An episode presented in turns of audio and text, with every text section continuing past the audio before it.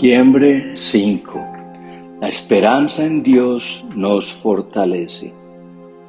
Como un mes después, el rey Naas de Amón dirigió a su ejército contra la ciudad israelita llamada Jabes de Galaad, pero los habitantes de Jabes pidieron paz. Haz un tratado con nosotros y seremos tus siervos, rogaron.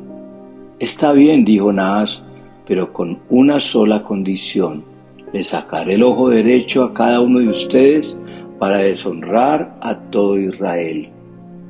Danos siete días para enviar mensajeros por todo Israel, respondieron los ancianos de Jabes. Si nada viene a salvarnos, aceptaremos tus condiciones. Cuando los mensajeros llegaron a Gibeá de Saúl y le contaron al pueblo acerca de su aprieto, todos se echaron a llorar. Saúl había estado arando un campo con sus bueyes y cuando regresó a la ciudad preguntó, ¿qué les pasa? ¿Por qué están llorando? Así que le contaron del mensaje de Jabes. Entonces el Espíritu de Dios vino con poder sobre Saúl y se enojó mucho. Así que tomó dos bueyes, los cortó en pedazos y envió mensajeros para que los llevaran por todo Israel con el siguiente mensaje. Esto es lo que le pasará a los bueyes del que se niegue a seguir a Saúl y a Samuel a la batalla.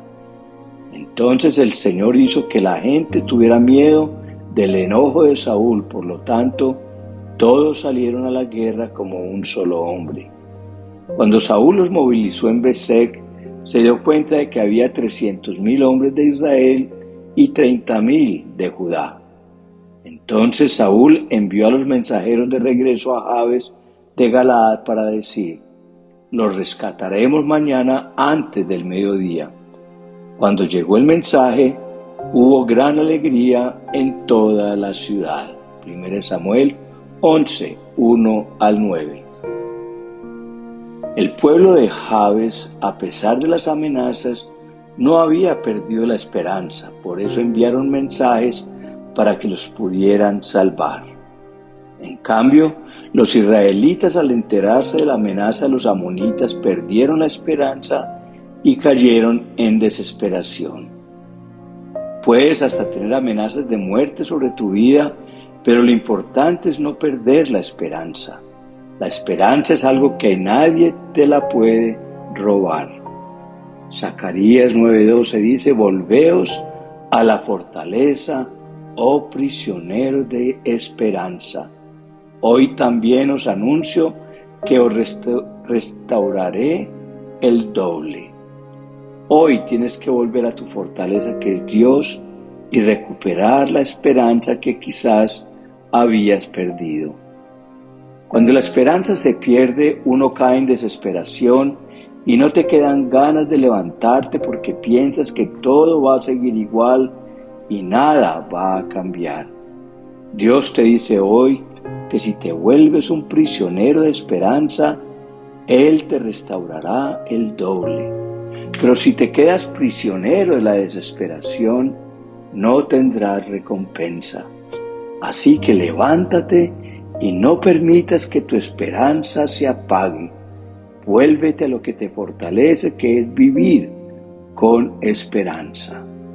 En 1 Samuel 31 al 4 encontramos cuando David y sus hombres vinieron a Ciclag al tercer día, los de Amalek habían invadido el Negev y a Ciclag, y habían asolado a Ciclag y le habían prendido fuego, y se habían llevado cautivas a las mujeres y a todos los que estaban allí, desde el menor hasta el mayor, pero a nadie habían dado muerte, sino se los habían llevado al seguir su camino.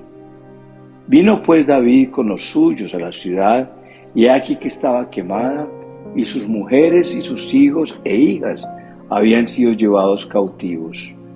Entonces David y la gente que con él estaba alzaron su voz y lloraron hasta que les faltaron las fuerzas para llorar. Y David se angustió mucho porque el pueblo hablaba de apedrearlo, pues todo el pueblo estaba en amargura de alma, cada uno por sus hijos y por sus hijos, hijas. Mas David se fortaleció en Jehová su Dios. Cuando David y todo el pueblo perdieron la esperanza, vinieron tres sentimientos que comenzaron a afectarlos. Primero, la tristeza.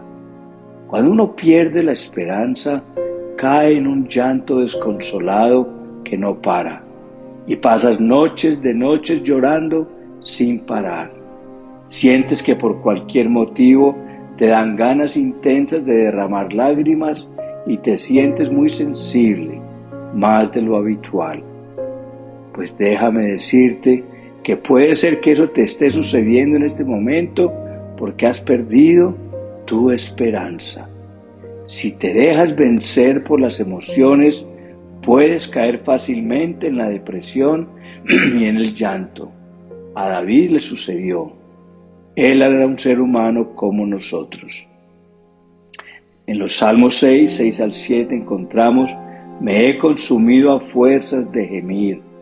Todas las noches inundo de llanto mi lecho, riego mi cama con mis lágrimas. Mis ojos están gastados de sufrir, se han envejecido a causa de todos mis angustiadores. David lloró hasta que le faltaron las fuerzas. Cuando se ha perdido la esperanza, el llanto no te ayuda a desahogarte, sino al contrario, te quita fuerzas y te hace desmayar. Segundo, otro sentimiento es la angustia. El llanto desconsolado y sin esperanza de David produjo angustia en su corazón.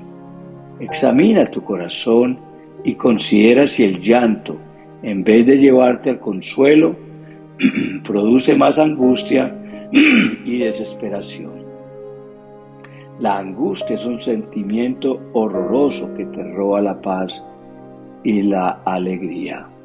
Tercero, amargura de alma.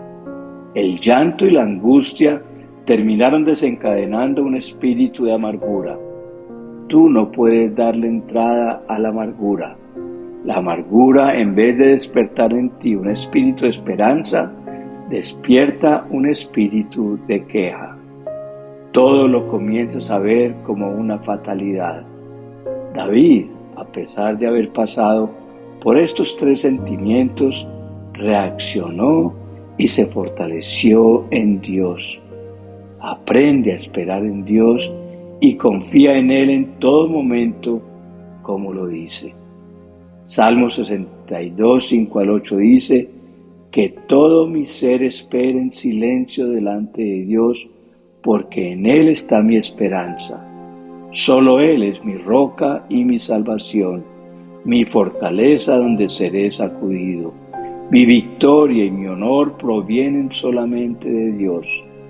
Él es mi refugio, una roca donde ningún enemigo puede alcanzarme. Oh pueblo mío, confía en Dios en todo momento. Dile lo que hay en tu corazón, porque Él es nuestro refugio.